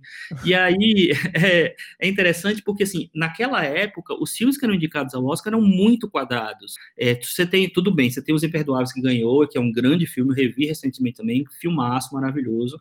Você tem o Retorno à dizendo que é um filme ok e tal. Mas você tinha filmes como Questão de Honra, sabe, indicado melhor filme do ano. Questão de Honra, ninguém nem pagou da memória. Perfume de Mulher, que tem uma coisa marcante por causa do Patino no, e, e, dele ganhar o Oscar depois, aí faz um, um, cara cego, ok, mas também é um filme meio medíocre, né? Enfim, não é nenhum grande filme ali. E aí é, vem um Traídos pelo Desejo, que é um filme super diferente, super é, novo, né, nesse, nesse, sentido de a, a, trazer coisas novas, e chega lá. Eu achei muito legal. Então, tá aí nossa recomendação da semana para o filme pelo Desejo, que está lá no Belas da Carte, nosso Momento Belas Artes. Então partir para o próximo tema de hoje, o filme Wasp Network, Rede de Espiões, até porque precisaria desse complementação no título, né, gente? Dirigido pelo Olivier Assayas, 65 anos, diretor francês, que nós já falamos aqui várias vezes, é, pelo menos dois filmes dele já foram comentados no episódio 65, falando sobre Personal Shopper, no episódio 176, comentamos sobre Vidas Duplas, que era o filme anterior dele. É, não ficar repetindo muito, porque a gente já falou da carreira dele. O que eu achei mais curioso, que eu fui pesquisar um pouco mais sobre ele, ele é filho de um diretor e roteirista chamado Jacques Remy. Aos 24 anos, ele ingressou na carreira do cinema, depois começou a fazer seus primeiros roteiros, até ele começou a, realmente a dirigir em 1986, quando ele fez a, o Desordem. Gustavo, como a gente já falou bastante aqui, queria a sua opinião sobre o cinema do Olivier Sayar. Olha, eu gosto de algumas coisas que ele fez bastante, mas eu acho que ele, assim, na minha opinião, é um pouco irregular. Eu gosto muito de um filme dele, que é o Horas de Verão, que eu acho um filme lindo, acho um filme muito, muito bem feito, que dá, passa uma mensagem muito clara. Eu gosto do Carlos, eu gosto muito do Personal Shopper, acho incrível, gosto do Irma Vep. Agora tem, tem alguns deles, deles que não, não me descem muito, assim, não tipo o de hoje, assim. Dando spoiler da, da conversa. É, queria lembrar, então, que esse filme é produzido pelo Rodrigo Teixeira, que teve aqui é, faz um tempo e contou um pouco sobre o filme. Ele tinha sido acabado, tinha acabado de voltar de Veneza, quando ele competiu em Veneza, acabou não, não sendo premiado, então estava ali fresquinho, com algumas expectativas, com algo mais. Depois a gente soube que o filme ganhou umas, algumas, umas, uns 4 ou 5 minutos, então a versão que está hoje na Netflix passou depois em, em outros festivais, já era essa versão com algumas mudanças frente ao que ele passou em Veneza. É, vou partir para a sinopse e depois pedir a opinião de vocês. Havana, 1990, agentes cubanos se infiltrando em redes de espionagem na Flórida sabotar o governo de Fidel Castro, utilizado com o fim da União Soviética. O que faria? O que você achou do filme que é adaptado do livro do Fernando Moraes? Eu achei, Michel, que eu sou tão fã do Olivier Assayas que eu não desgostei tanto assim quanto eu imaginava. Eu acho, enfim, acho que é um filme bem problemático mesmo, e, e aposto que o próprio Olivier Assayas sabe disso, não à toa ele quis remontar o filme, né? É inspirado num, livro do Fernando Moraes e é um daqueles livros que é, tem tanta coisa acontecendo, tem tanta trama, tem tanto personagem, tanta história, tanta reviravolta, que acho que ou você transforma numa novela muito grande, ou você vai ter um trabalho enorme para resumir aquilo num, num longa-metragem de duas horas. E... Você chama o Costa Gavras, que ele tem experiência no assunto. É, é sim, pode, pode ser. Enfim, eu, eu acho que o, o próprio Olivier Saia fez bons filmes com essa temática de espionagem. O Carlos, por exemplo, é um exemplo. É, ele é um filme muito longo, é uma série que ele fez para TV e ali dentro daquela estrutura longa, ele consegue é, contar aquela trama com vários acontecimentos, vários personagens, e, e, enfim.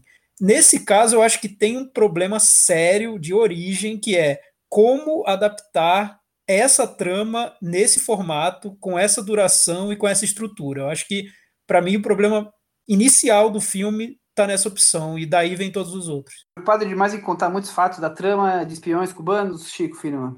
É, eu, eu acho que eu concordo com o Tiago. Eu acho que o, assim, existe muito, muita informação a ser dada, muitos personagens para que participam dessa história, e eu acho que é difícil realmente orquestrar isso tudo. Assim. É, a comparação com o Carlos é, é a mais, a mais é, imediata mesmo, porque é um filme político que tem né, toda uma, uma estrutura parecida que tem essa herança dos filmes de espionagem dos anos 70, né, que eram muito, eu acho que a era de ouro da, dessa, dessa categoria de cinema é, é, nos anos 70, e que o Carlos realmente ele consegue é, reproduzir bem, mas nesse filme eu também concordo com o Thiago, eu acho que ele fica, existe uma, uma bagunça um pouco, assim, eu acho que tem personagens demais, acho que a escolha de determinados atores para, para assumir alguns personagens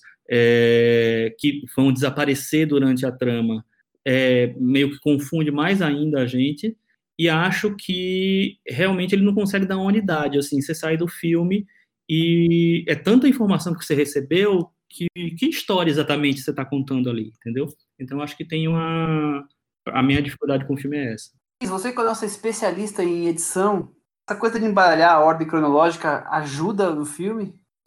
Então, eu tenho um pouco de dificuldade, porque, assim, nesse filme ele tenta não só embaralhar, tem uma hora que ele meio que esgota a história de um dos personagens num, num trecho do filme, né? Ele não, não, não é que ele, ele, esgota mesmo uma das tramas. E aí isso para mim é uma dificuldade de, de me envolver na narrativa em um determinado ponto, assim história que ele está contando é extremamente interessante, mas eu acho que tem, tem isso, assim, ele vai, ele segue, segue, ele esgota, e aí a gente, ele leva a gente para voltar em um outro ponto da trama que já não, não sei se se torna tão interessante. Eu acho que, não sei se foi o, sol que não, não combinou muito com o Asayá, foi essa coisa de adaptar os personagens e aí reduzi-los em, em uma quantidade menor, e mesmo assim já são muitos ele não conseguiu encaixar muito bem, e ele fica né, brincando com essa coisa da ordem cronológica, e ele encerra arcos, depois você continua a história, sendo que ele está acontecendo a mesma coisa daquele, daquele mesmo momento que o arco já aconteceu, quer dizer,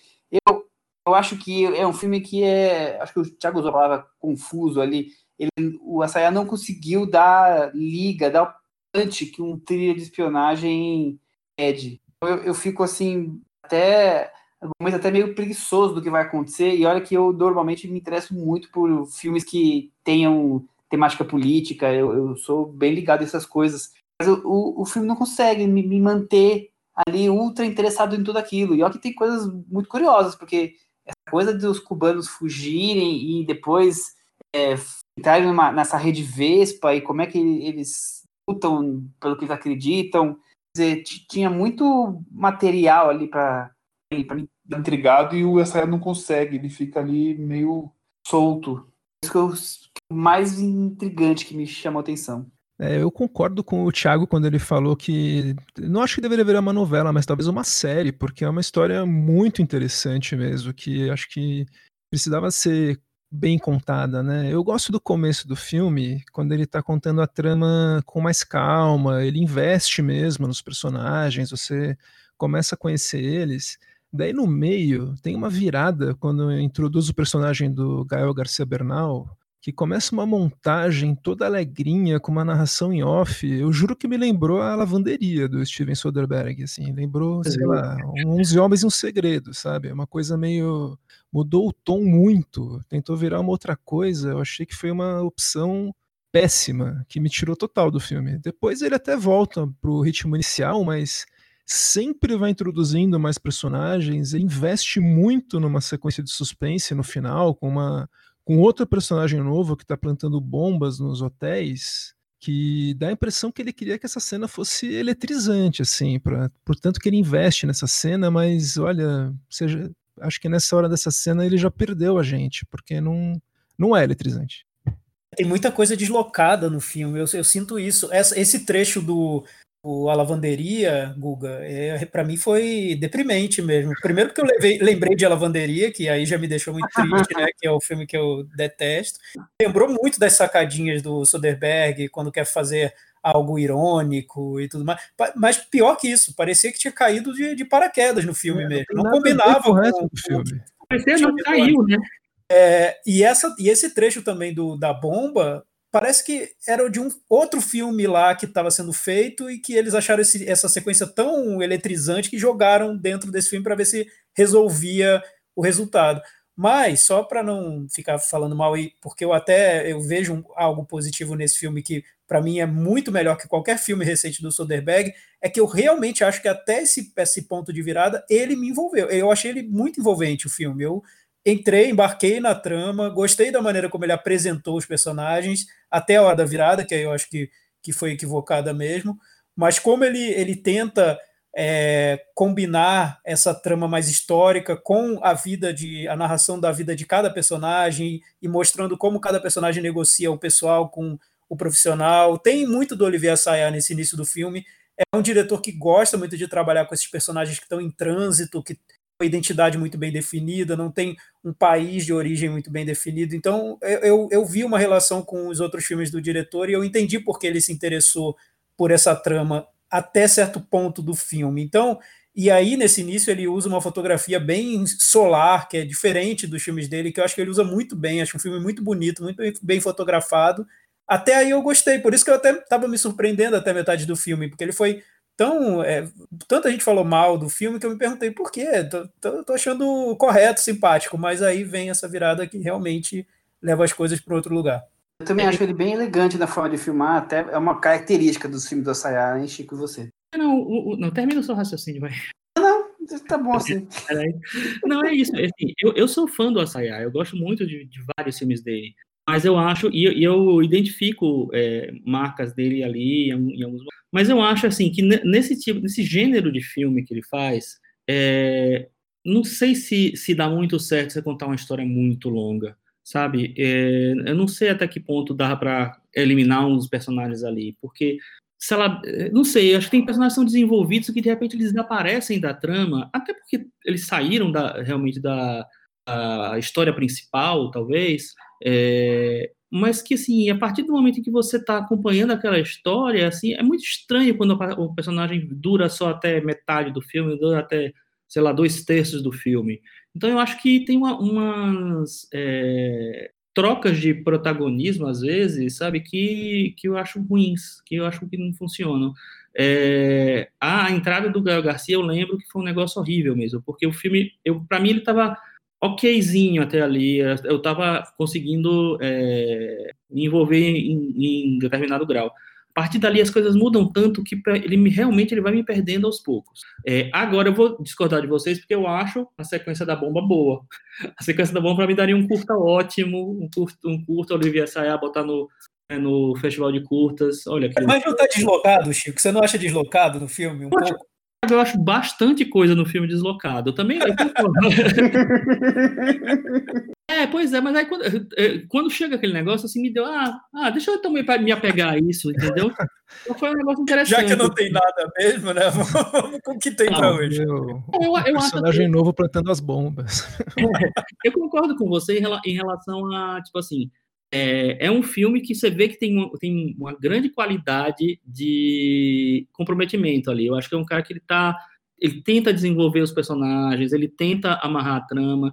Eu acho ruim essa coisa de ser de ida e volta no tempo. Eu acho que tinha que ser uma coisa linear, porque é muita informação para você dar. Nesse sentido, eu acho não, eu, enfim, prefiro ir no didático nesse, é, nesse tipo de filme do que é, embaralhar a trama, porque ali eu acho que embaralhou o filme, na verdade. Assim, então ficou um, um pouco confuso para mim. É, mas eu vejo uma, uma, um cuidado com os personagens, apenas que eles somem, né? Mas enfim, a, do elenco, eu, para mim, a de longe a melhor personagem, a mais bem resolvida, a mais bem defendida é a da Penelope Cruz. É, eu gosto dela. Ela não, ela nem é a personagem principal do filme realmente, assim, mas eu acho que ela é a que está mais é, bem resolvida. Eu também acho, Chico, é, eu acho que se destaca aí porque realmente é um personagem que começo, começo meio e fim, digamos assim, na, na história dela.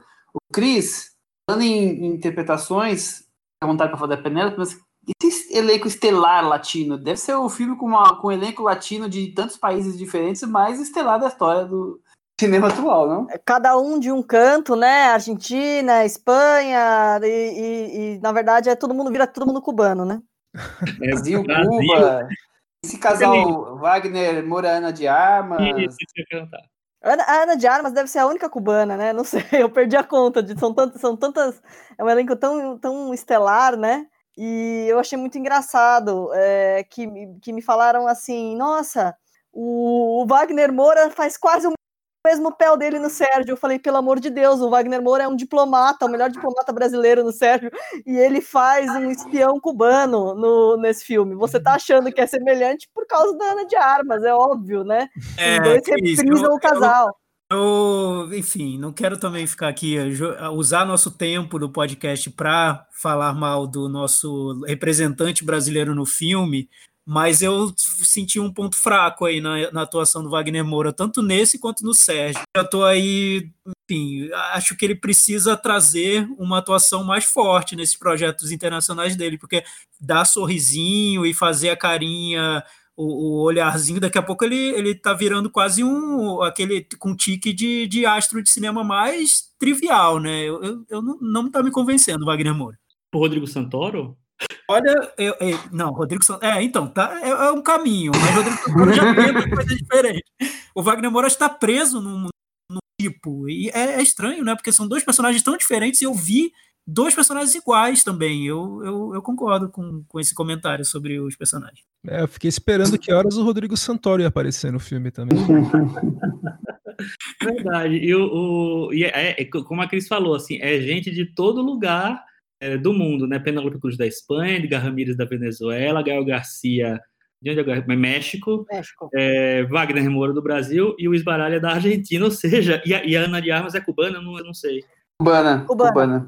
Gente, realmente, é, uma, é um samba do crioulo doido que, que é, eu não sei, o, é uma seleção de elenco legal, porque são, todos são bons atores, mas é, não sei até que ponto perde um pouco da identidade. E também, uma coisa que eu acho que, que me incomoda um pouco, e volta em alguns filmes que, que é, eu já falei isso, assim, eu acho, assim, é um filme muito latino, né? É um filme que tem que, que é latino o tempo inteiro, é uma história latina. Quando você vem, pega um, um diretor francês para contar essa história, muitas vezes eu acho que se peca pelo tom, pela falta de intimidade, é, eu acho que o Olivier Sayá é um cara muito comprometido, então é, ele deve ter se debruçado, pesquisado muito.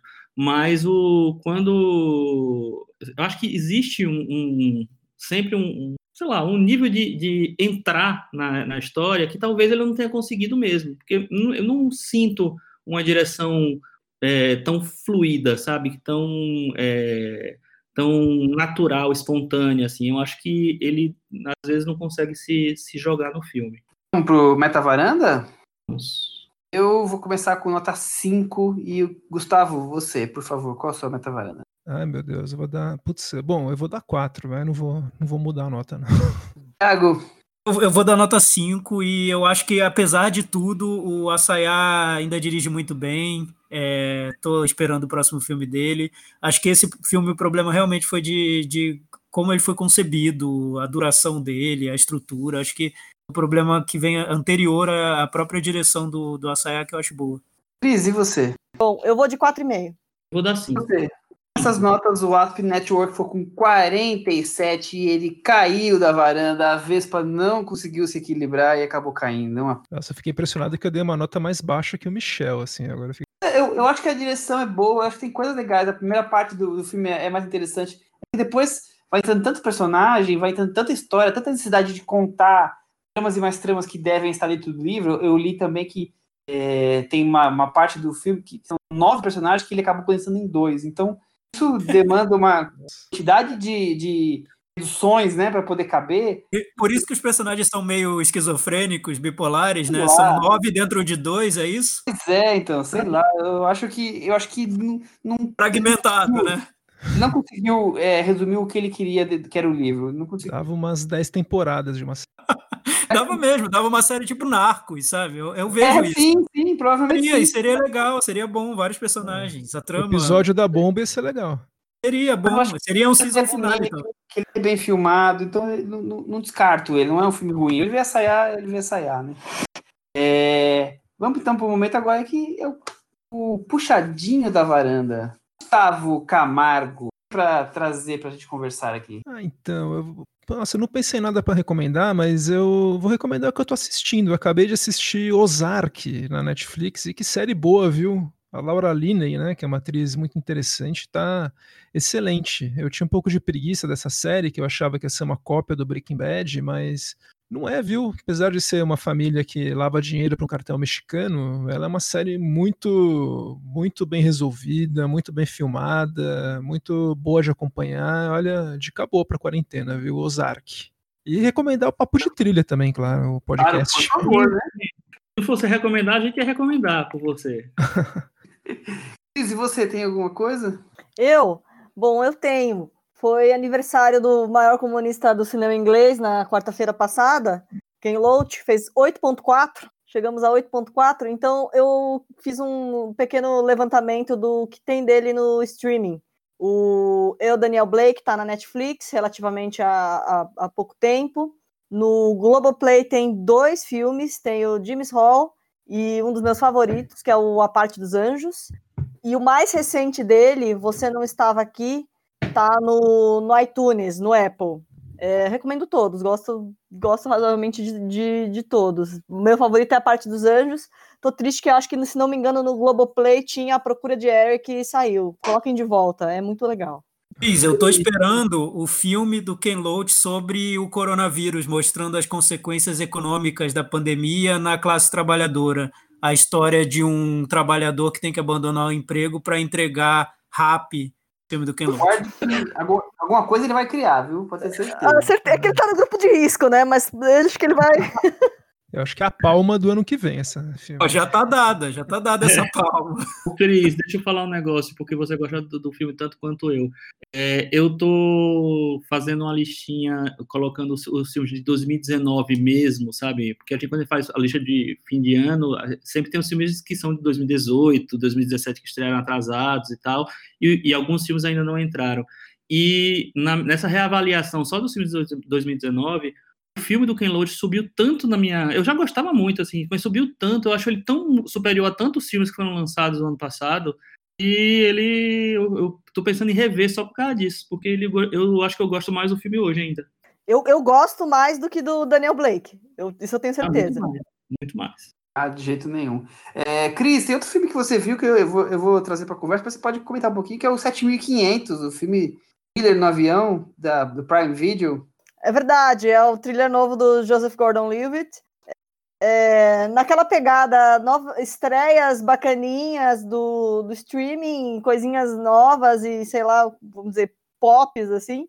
É um filme interessante, bacaninha, mas é, ele, sei lá, ele se resolve na primeira uma hora e aí temos 30 minutos finais que é só pra gente falar que o filme chegou nos 90 minutos. Essa é a minha sensação.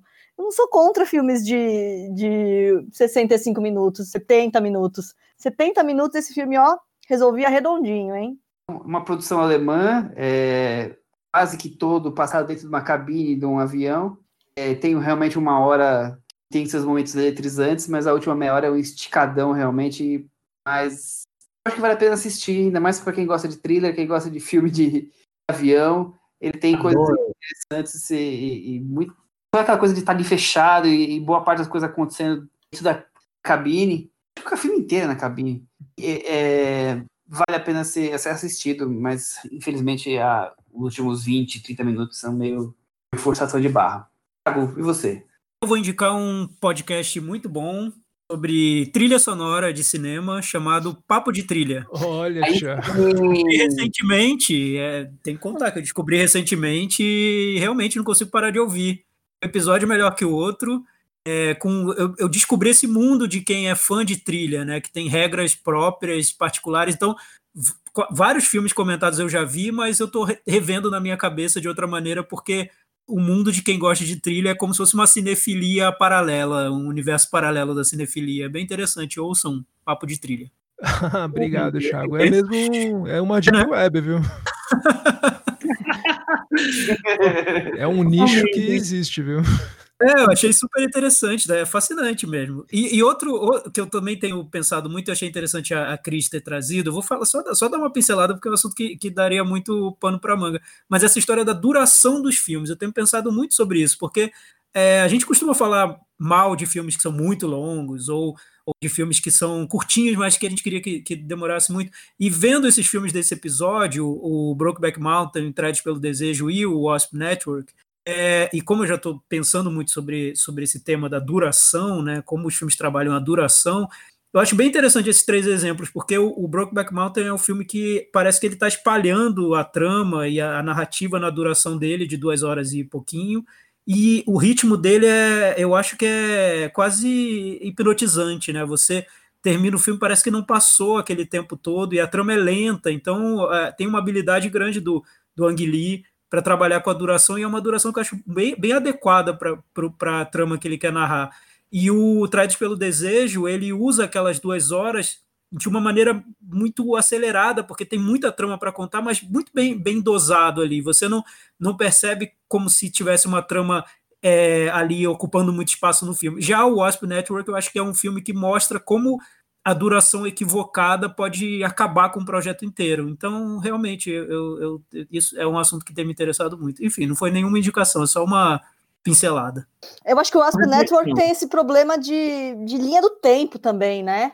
Pode ser importante essa decisão, né? Do, do quanto de tempo você vai usar para contar uma determinada trama, né? O Asp Network, para mim, está muito claro que tem algo errado ali na, na, decisão do. E é um filme longo, né? Duas horas e, e pouco, enfim. Eu acho que ele retoma histórias que na linha do tempo já não interessam mais, e aí o cara resolve, resolve parar, retomar, encerra uma história sendo que o filme não acabou. São personagens interessantes, na minha opinião. Eu, eu acompanharia um episódio sobre cada Mu personagem. Muito, acho que é o que a gente falou, renderia uma série eletrizante. Enfim.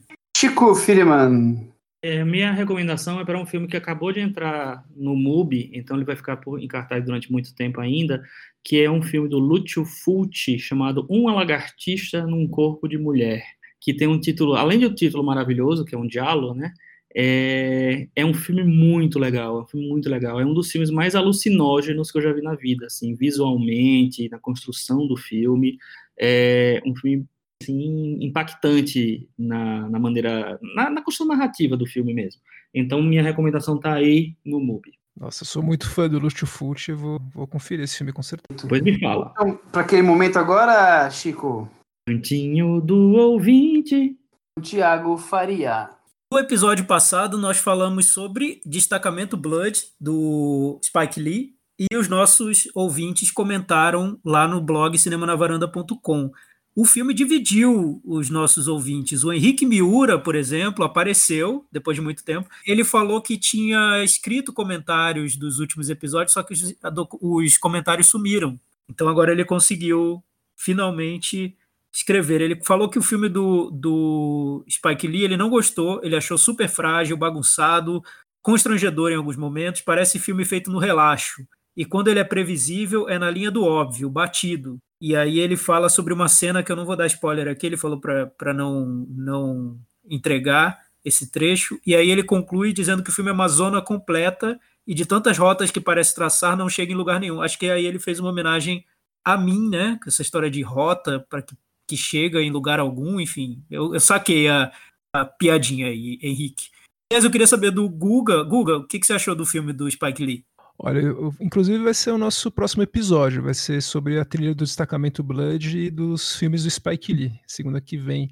Olha, eu achei um filme que ele tenta, ele trata de tanta coisa, ele abraça tanta coisa e o Spike Lee ele consegue amarrar esse filme. Eu acho que é uma prova de talento, viu? Eu gostei do filme. Achei no final das contas que eu não sei que jeito ele deu, mas ele deu um jeito daquilo tudo ficar coerente e eu fiquei no filme o tempo todo. Então eu sou fã do Destacamento Blood. Tem alguém aqui que concorda com você, é o João, João Chiavo. Ele diz o seguinte: amei Destacamento Blood, o caos do filme não me incomoda. O filme mexeu comigo positivamente. especialmente com esse elenco que eu achei impressionante. Delroy Lindo, Jonathan Majors e Clark Peters, principalmente.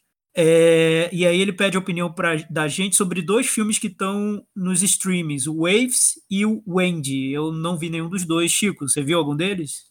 Eu vi o Waves. Acho até que rende talvez um papo da gente aí. É, eu, o filme é, é, dividido em, exatamente em duas partes, né? Tem um, um acontecimento no meio que ele muda totalmente o filme e que muda inclusive o protagonismo. É, a primeira parte eu estava achando bem interessante, o filme estava me envolvendo bem, é, só que eu não gosto do caminho que ele toma. Então eu acho que depois, é, quando ele, ele se, o filme se transforma, ele me perde quase completamente. Mas é um filme que eu acho interessante, que eu acho que vale é, rever. Eu vou, vou, tentar rever depois para dar uma, uma, uma, fazer uma avaliação um pouco mais, mais completa, assim. Mas a princípio é um filme que eu achei problemático no tom. No Twitter, o arroba Brecor disse sobre o filme do, do Spike Lee. Bom, achei que era é, respondendo ao, ao Chico que dizia que algumas restrições ao filme.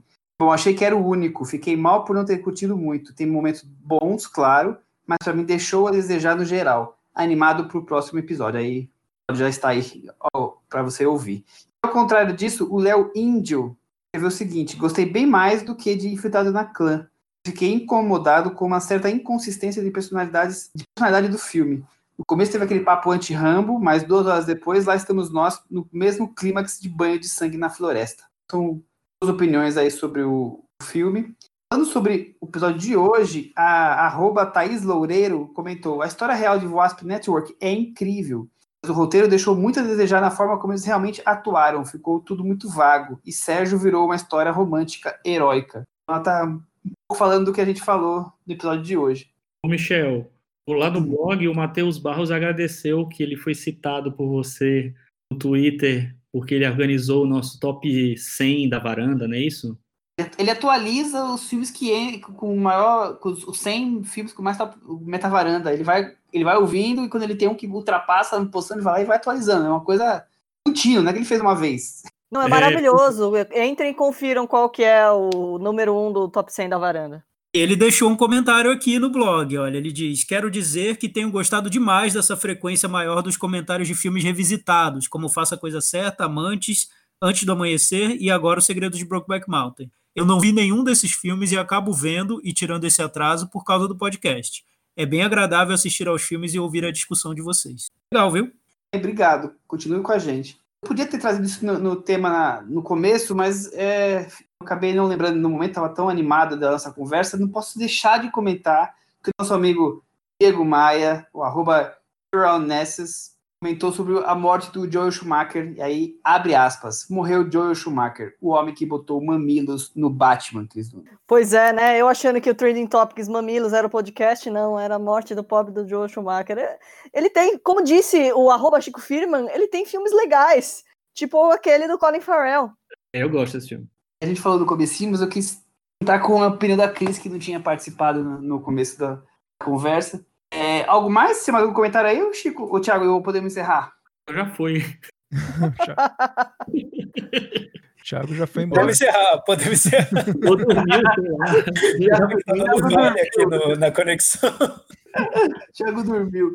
Quero agradecer muito a presença novamente do Gustavo Camargo, sempre muito bem-vindo. Como eu falei, já é a nona presença dele aqui, o habituê da varanda. Continue aí firme e forte nas edições quinzenais do Papo de Trilha, que a gente que é cinéfilo adora aprender com vocês, são especialistas. E. Ah, eu que agradeço, Michel. Pô, obrigado. Eu agradeço vocês que sempre me recebem aqui tão bem na, na varanda, mesmo virtualmente agora, sem os, os pães de queijo da Cris aí, mas foi, foi ótimo. Obrigado, viu? Muito bem, meninos. Então até semana que vem.